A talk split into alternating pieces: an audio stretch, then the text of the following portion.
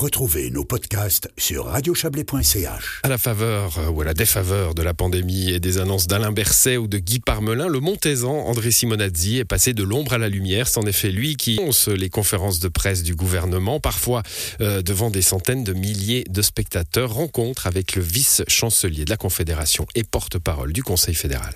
André Simonadi, bonjour. Bonjour. Est-ce que le titre de premier Montaisan du pays, ça vous convient pour vous présenter C'est gentil, c'est très flatteur, mais je ne pense pas que ça reflète la réalité. Mais un des, un des Montaisans du pays, on peut le dire. Ça, ça c'est toujours juste. Peut-être un jour sur un titre de prince de carnaval. C'est possible. C'est possible. Ah, ça, ça serait l'honneur suprême. Maintenant que c'est reparti, vous avez 53 ans, vous êtes donc né à Montaix. Votre nom à consonance italienne vous vient de votre arrière-grand-père venu pour le percement du tunnel du Simplon, comme beaucoup euh, de Valaisans ici on aimerait en savoir un peu plus sur votre parcours. On peut déjà dire que vous avez fait une licence en relations internationales à l'Université de Genève, et puis vous avez été journaliste. Vous nous racontez un petit peu? Oui, effectivement. D'ailleurs, euh, dans la région, peut-être que certains s'en souviennent encore, j'étais même euh, à Radio Chablais pendant quelques mois, un échange que j'avais fait avec ma femme à l'époque qui euh, faisait son stage ici. Je faisais mon stage au Journal du Chablais qui appartenait aux Nouvellistes à l'époque, donc j'ai sillonné la région du côté valaisan et vaudois pendant bien des mois. Et je crois que je connais à peu près tous les pavés du coin encore, pour ceux qui restent. Vous avez une importante euh, expérience chez Caritas aussi, là une, grande confrontation avec euh, la pauvreté, euh, la migration, des problèmes assez graves, hein, on peut le dire. Oui, bien sûr, c'est sortir un peu du pays, ça vous permet de, de voir un petit peu l'état du monde. C'était d'ailleurs ce que je souhaitais à l'époque, et j'ai eu l'occasion de le faire, de beaucoup voyager en Asie, en Europe de l'Est et en Afrique en particulier d'être confronté aux situations de, pauvreté, de, guerre, de, conflits euh, larvés. Bien sûr, c'est toujours enrichissant. Ça permet de comprendre comment les choses fonctionnent, de voir euh, euh, quels sont les défis qu'il faut relever quand on veut travailler ensuite dans la politique. Et le saut dans la politique est ensuite assez logique parce que c'est là que sont aussi les possibles remèdes. C'est les États qui ont les clés de, ces questions et c'était euh, pour moi une continuité d'effectivement poursuivre mon parcours sur, euh, euh, sur ce chemin-là. Du stage dans le Chablais à, Caritas, on est passé du journalisme à la com. Vous travaillez beaucoup avec des journalistes aujourd'hui. Ça vous manque un peu ce métier-là, euh, d'être de l'autre côté? Parfois vous vous dites, tiens. Ah oui, il y a quelque chose de, passionnant dans le métier de journaliste qui est de, justement de s'intéresser à tous les sujets et puis de vouloir comprendre, de, poser des questions. Il faut poser les bonnes questions. On, s'en rend compte quand on est journaliste. Hein. c'est difficile de poser toujours les, les bonnes questions pour obtenir des réponses intéressantes. Quand on passe de l'autre côté, on passe du côté des réponses, c'est beaucoup plus euh, difficile encore que de poser les bonnes questions parce que euh, les bonnes réponses, on les a pas forcément, on les cherche, euh, surtout quand on essaye de résoudre des problèmes aussi complexes que, la vie en commun, les problèmes de société, les problèmes de développement, les problèmes de, pauvreté. Donc oui, c'est deux, aspects de la même médaille. donc les deux sont intéressants, je crois, quand on a envie de s'impliquer de connaître les deux côtés. Finalement, c'est une richesse, mais parfois, j'aimerais bien encore repasser du côté des, des, questions et puis m'intéresser de nouveau à des tas de choses qui n'ont rien à voir avec ce que j'ai fait jusqu'ici. Ah, peut-être dans une prochaine séance du Conseil fédéral, hop, André Simonadi va poser une question à Alain oui, oui. C'est d'ailleurs des fois une bonne manière de répondre que de répondre par une question. Ah oui, ça c'est des vieux Quand on n'a pas la réponse, spécialement. Vous avez un, un, parcours à l'intérieur des institutions fédérales, on va pas euh, tracer tout le détail. Et là, ça fait quand même depuis donc 2009 que vous êtes vice chancelier de la Confédération et porte-parole du Conseil fédéral. On va peut-être juste rappeler, ben, de votre point de vue, en quoi consiste votre activité.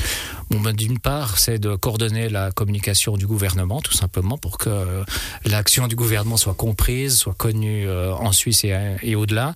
Et puis, dans la partie vice-chancelier, il y a un certain nombre d'autres activités, euh, notamment la préparation à la gestion des crises à, l'intérieur de la Confédération. C'est tous les grands exercices de préparation aux crises sont organisées par, par mes services. De même, quand euh, les divers départements ou le Conseil fédéral veulent monter des structures de gestion de crise, eh on est là pour les conseiller, pour faire ce, type de travail.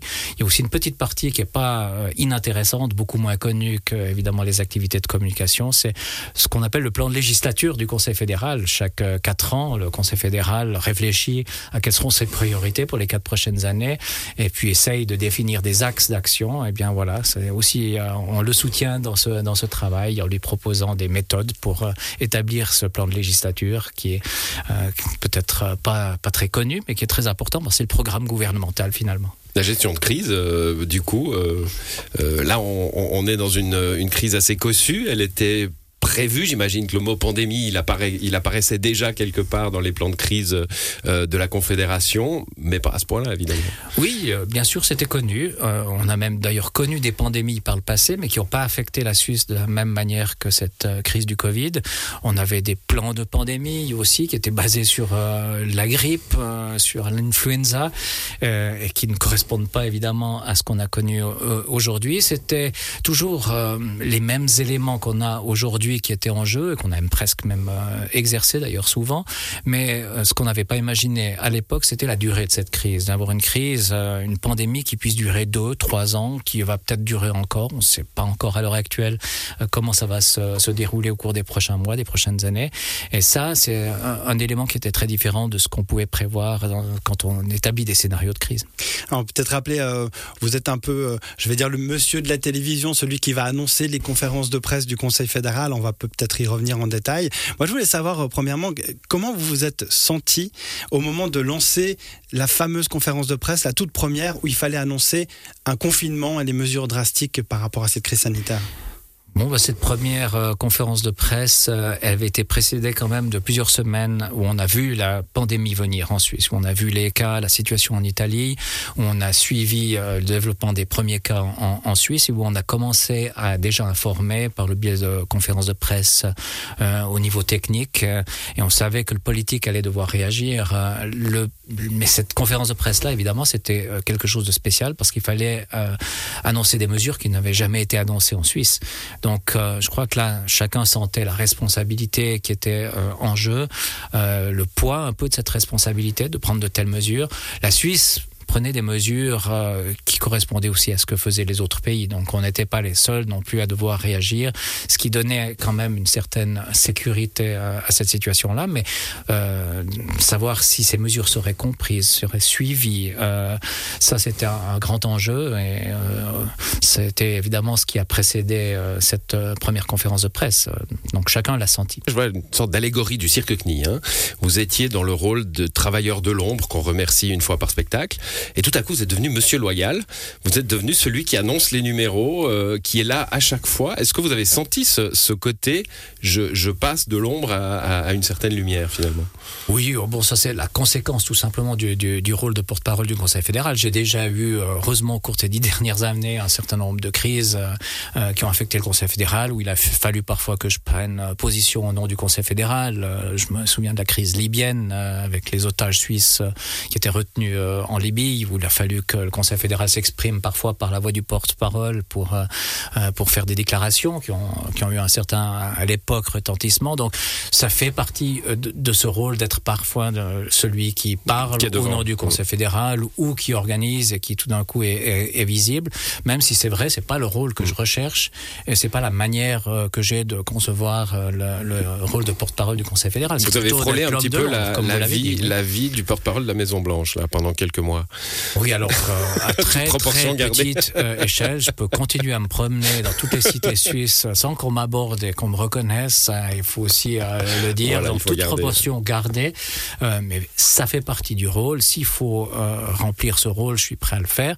Mais je le recherche pas parce mmh. qu'effectivement, je considère plutôt que c'est d'être l'homme de l'ombre qui est le plus utile au Conseil fédéral. Merci beaucoup André Simonazzi et surtout d'être venu à Montaix pour euh, cette interview. C'était un plaisir de revoir les studios et de humer un peu l'air du Valais.